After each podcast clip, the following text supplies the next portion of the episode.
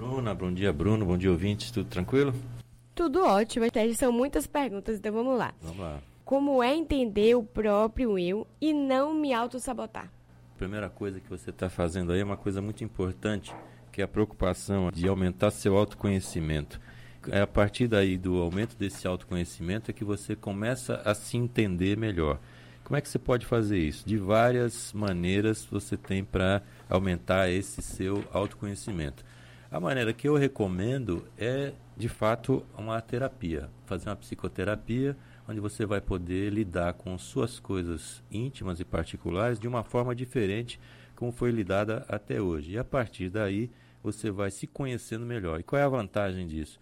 A partir do momento que você se conhece melhor, você então é capaz de lidar com os assuntos do cotidiano de forma mais tranquila. Tenho uma filha de 5 anos e ultimamente ela passou a ter comportamento muito agressivo. De que, posso, de que forma posso mudar essa conduta? Olha, de maneira geral, a gente tem que prestar sempre muita atenção no comportamento da criança, principalmente nessa idade, e essas mudanças de comportamento são realmente sintomas de que alguma coisa pode estar indo errado.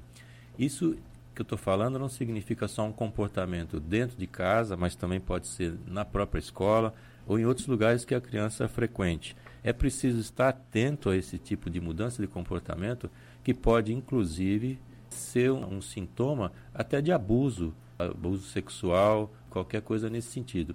E a mudança de comportamento é um sintoma muito importante nisso. Então, quando ele fala que de que forma pode mudar essa conduta agressiva, a primeira coisa é tem que investigar o que está acontecendo conversar com a criança, ou então, se não consegue ter esse acesso, levar essa criança a um psicólogo infantil para que ela possa descobrir quais são os sintomas e ver por que essa mudança de comportamento. Agora tem que ver o que está acontecendo.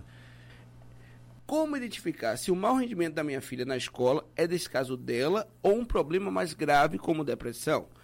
Realmente aí também é muito similar a outra questão, porque tem uma mudança de comportamento aí, é preciso ver por que está acontecendo isso por que, que ela está com esse desinteresse no rendimento na escola? O que é que está acontecendo na escola?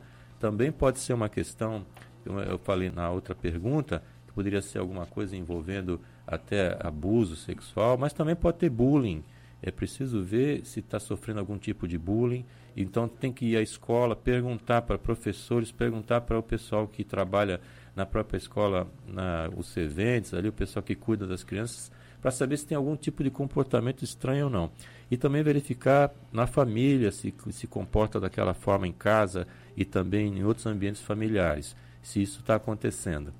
Agora, se é uma coisa mais grave ou não, depressão, se ela está muito triste, etc., também é a mesma recomendação de se levar a um psicólogo infantil. Mas antes, investigue aí o que está acontecendo em termos de comportamento na própria escola. Me separei recentemente e percebo uma mudança de comportamento de meu filho em relação a mim.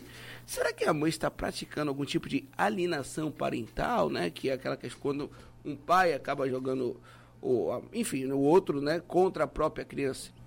Alienação parental, é, infelizmente, é um comportamento bastante comum em que um dos cônjuges, um dos, dos companheiros separados, começa então a fazer, como se diz, fazer a caveira do outro e começa a colocar a culpa dos seus problemas, das suas frustrações enquanto relacionamento de casal, começa a colocar o filho contra o pai ou contra a mãe, exatamente naquela tentativa de vingança e coisa assim. Esse realmente é um comportamento péssimo, é algo que não se deve fazer de forma nenhuma, porque Além do mais, é um comportamento egoísta do ponto de vista do parceiro, que está jogando, utilizando a criança como um instrumento de ataque ao ex-companheiro ou companheira. Não se tem como saber a princípio se é uma alienação parental ou não.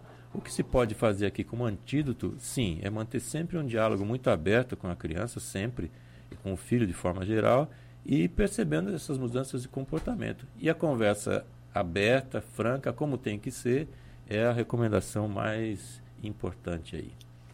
Perdi meu avô e meu pai em um espaço de dois meses há pouco mais de dois anos atrás. Até hoje sinto que não fui o melhor neto e filho para eles e me culpo diariamente por isso.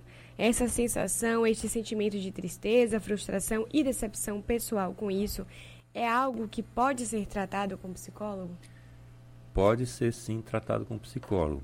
A princípio, esse comportamento de sentir culpa ou sentir algum tipo de ressentimento, principalmente nas pessoas que faleceram, é um comportamento até que faz parte das próprias etapas do luto. Agora, lembrando aí você que com certeza você fez sempre o melhor possível, porque nós estamos sempre trabalhando com o melhor de nós mesmos. Com certeza fez seu melhor possível. E tem que se analisar também os outros, né? o outro lado, como é que foi esse tipo de relação que vocês tiveram. Mas de qualquer forma, seja lá como foi essa relação, pode ficar tranquilo que você não tem culpa por ter feito algo ou não ter feito. Isso é um processo dentro do, do, do luto do, é normal. Né? Agora, se isso está lhe incomodando a ponto de alterar seus comportamentos diários, atrapalhar no trabalho, nos estudos, então é hora de procurar realmente ajuda profissional para você se livrar disso. Sérgio, como faz para deixar uma pessoa ir, mesmo apegado a ela?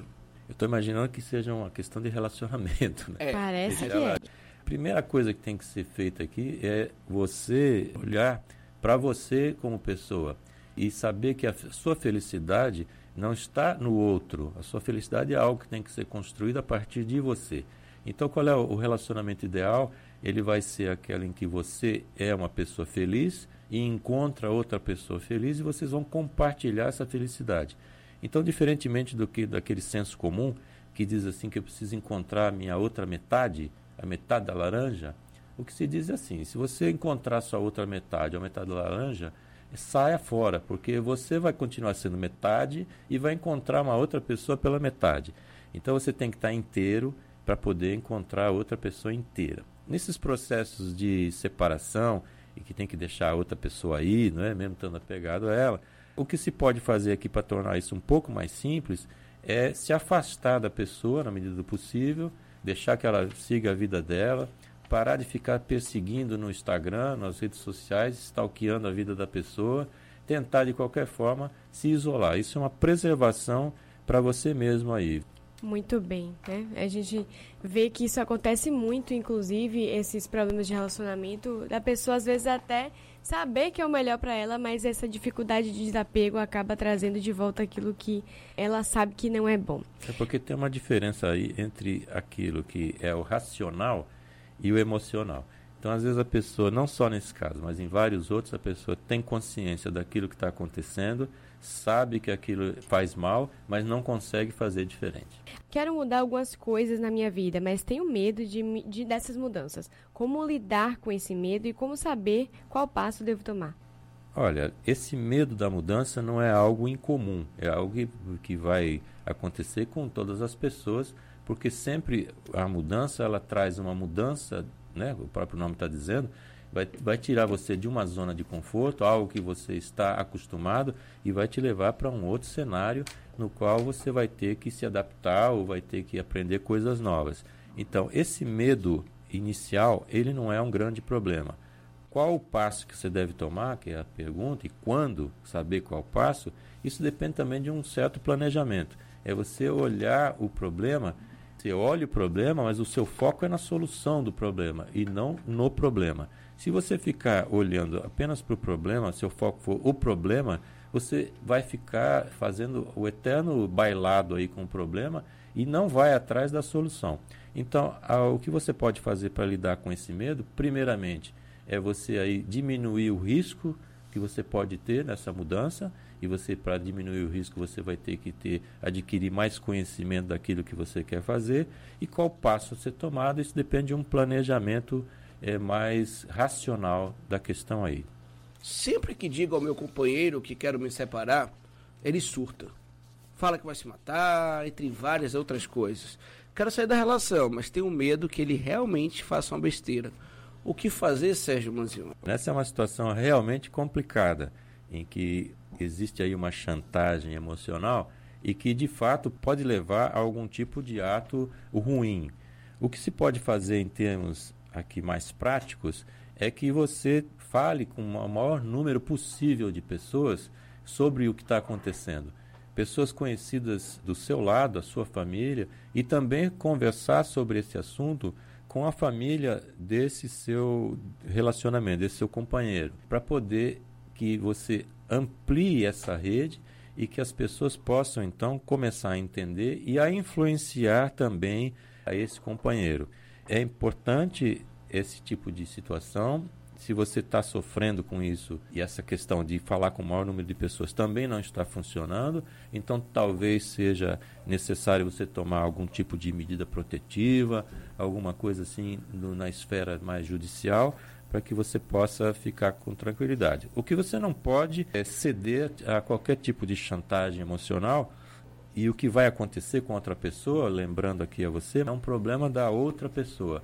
Os atos que elas vão cometer, o que essa outra pessoa vai cometer, é uma ação, é um ato de responsabilidade da outra pessoa e não é de sua responsabilidade. Muito bem. Se Sérgio disse, está falado. Não fui eu quem falei. pois bem, queria agradecer a você, Sérgio. Muito obrigada. Obrigada pela presença. Como as pessoas fazem para te achar, Sérgio? Eu que agradeço bastante a participação aqui. Para me achar é fácil. Você pode... Só procurar. Só procurar por Sérgio Manzione, próprio Google, ou então no Instagram, arroba psicomanzione. E na bio você vai ter um link em que você pode achar outras coisas minhas lá, como podcast que eu tenho, e Facebook, essas coisas todas.